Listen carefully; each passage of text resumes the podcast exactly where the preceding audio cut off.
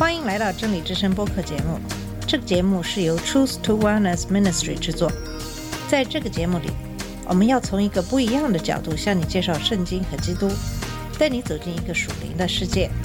我们的节目在每个星期二、四、六更新，欢迎你的收听和关注。all the colors of the rainbow. 你好，我是马军。上期节目给大家开始介绍话语的恩赐。话语的恩赐有三种，就是说预言的恩赐、说方言的恩赐和翻译方言的恩赐。在上期节目主要介绍了说预言的恩赐和讲方言的恩赐，主要讲了说预言和做先知的知识直接的区别。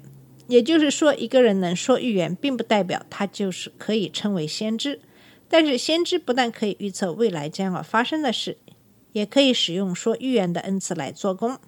接着讲到了话语的恩赐的第二种恩赐，就是讲方言的恩赐。我们需要区别的是，当我们最初接受圣灵的时候，用的方言祷告和讲方言的恩赐是不一样的。我们接受圣灵的时候，讲方言是我们的灵通过圣灵向主讲话，而说方言的恩赐是主通过我们的体内的圣灵向教会讲话。我们也知道，讲方言是为不信的人做证据，这在马可福音十六章十五到十八节和哥林多前书十四章二十二节都有提到。下面我们就继续讲述讲方言和翻译方言的恩赐。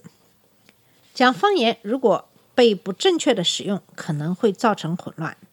当你宣称你有讲方言的恩赐在运行，但是没有人能够翻译方言，这样会给那些刚刚信主的人和在教会里的不信的人造成困惑。当这种情况发生的时候，可能是以下的两种情况：第一，可能并不是讲方言的恩赐在运行，可能是这个人的灵在赞美主。这个人通常是新的或不成熟的基督徒，想把他自己对主的赞美的信息通过讲方言的恩赐来表现出来。这个人通常会告诉你，他们不能控制他们自己，必须要讲出来。这个我在后边会给大家介绍。第二，这个是讲方言的恩赐的表现，可是，在场的人没有人能翻译方言的恩赐。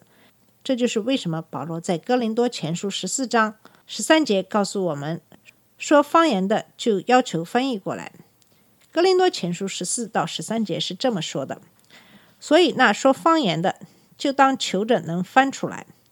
我们必须理解，这节经文里并不是说的你最初的受圣灵洗的时候祷告的语言，这是说的翻译这个讲方言的恩赐。对这个的误解可能会给教会带来很大的困惑。我们必须来看一看保罗在这一章是怎么说的。我们讲到的圣灵的恩赐，特别是讲方言的恩赐。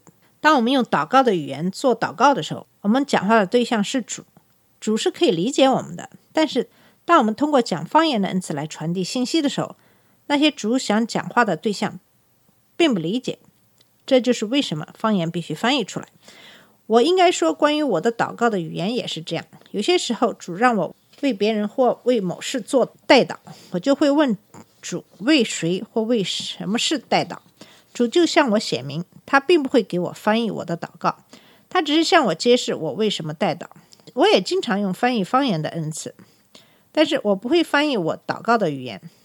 我跟一些跟从主的人讨论过这个问题，这也是他们的经验。知道你在祷告什么或为谁祷告，和翻译你的祷告的语言是不同的。有些时候我会用方言唱歌，我会发现我会从邻里歌唱到用我自然的语言歌唱。这个在过去的二十多年里发生过几次，但这个对于我来说并不是正常的。我也跟别人讲过这些事，对于他们来说也是不多见的。大多数情况下，我并不觉得我必须知道我向主祷告什么，或者知道向主祷告什么对我并没有什么益处，因为这个我并没有在经文中找到翻译我祷告语言的这样做的经文。我个人认为，我们翻译我们祷告的语言并不是主的意愿。有的时候，主认为我们需要知道我所祷告的是什么。他就会通过圣灵向我们揭示。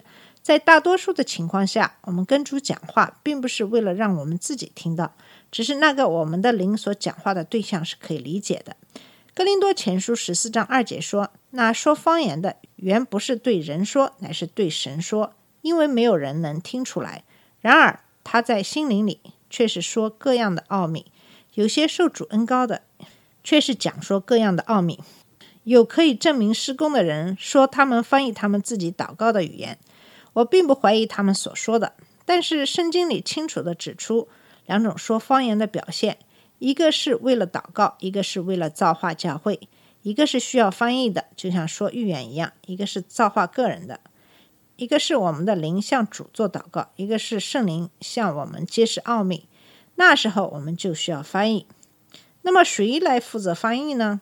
当一个信息通过方言给予教会，那个讲方言的人有完全的责任来翻译方言。首先，他们要看看有没有人可以翻译。如果没有人翻译，他们就应该不要讲方言，或者向主祷告，给他们翻译方言。主非常清楚地说：“如果你要通过讲方言的恩赐来传递信息，并且没有人能翻译，你就有责任翻译。”我们什么时候通过讲方言的恩赐来传递信息呢？主不是一个创造混乱的作者，通过讲方言的恩赐传递信息，会有一定的时间和地点。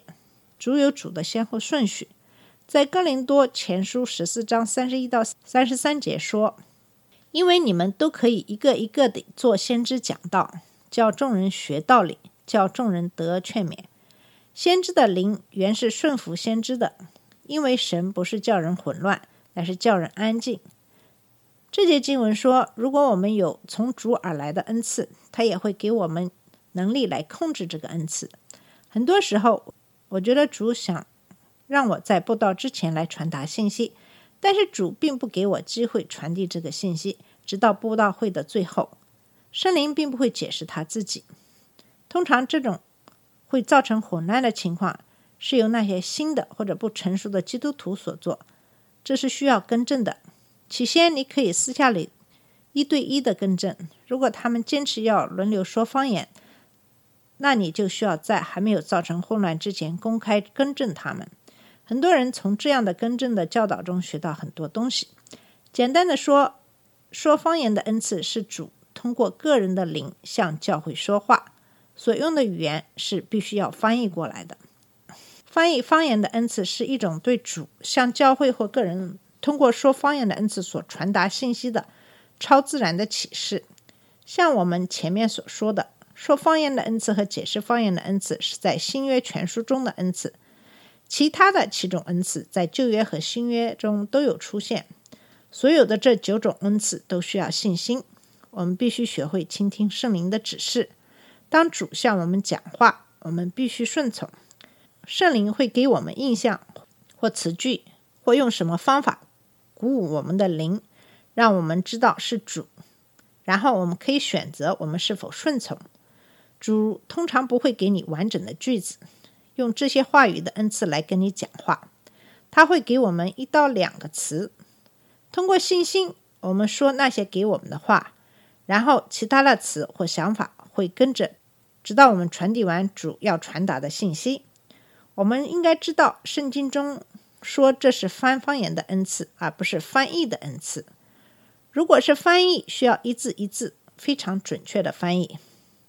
但是这是翻译一个人用他自己的话所描述的主向他所揭示的。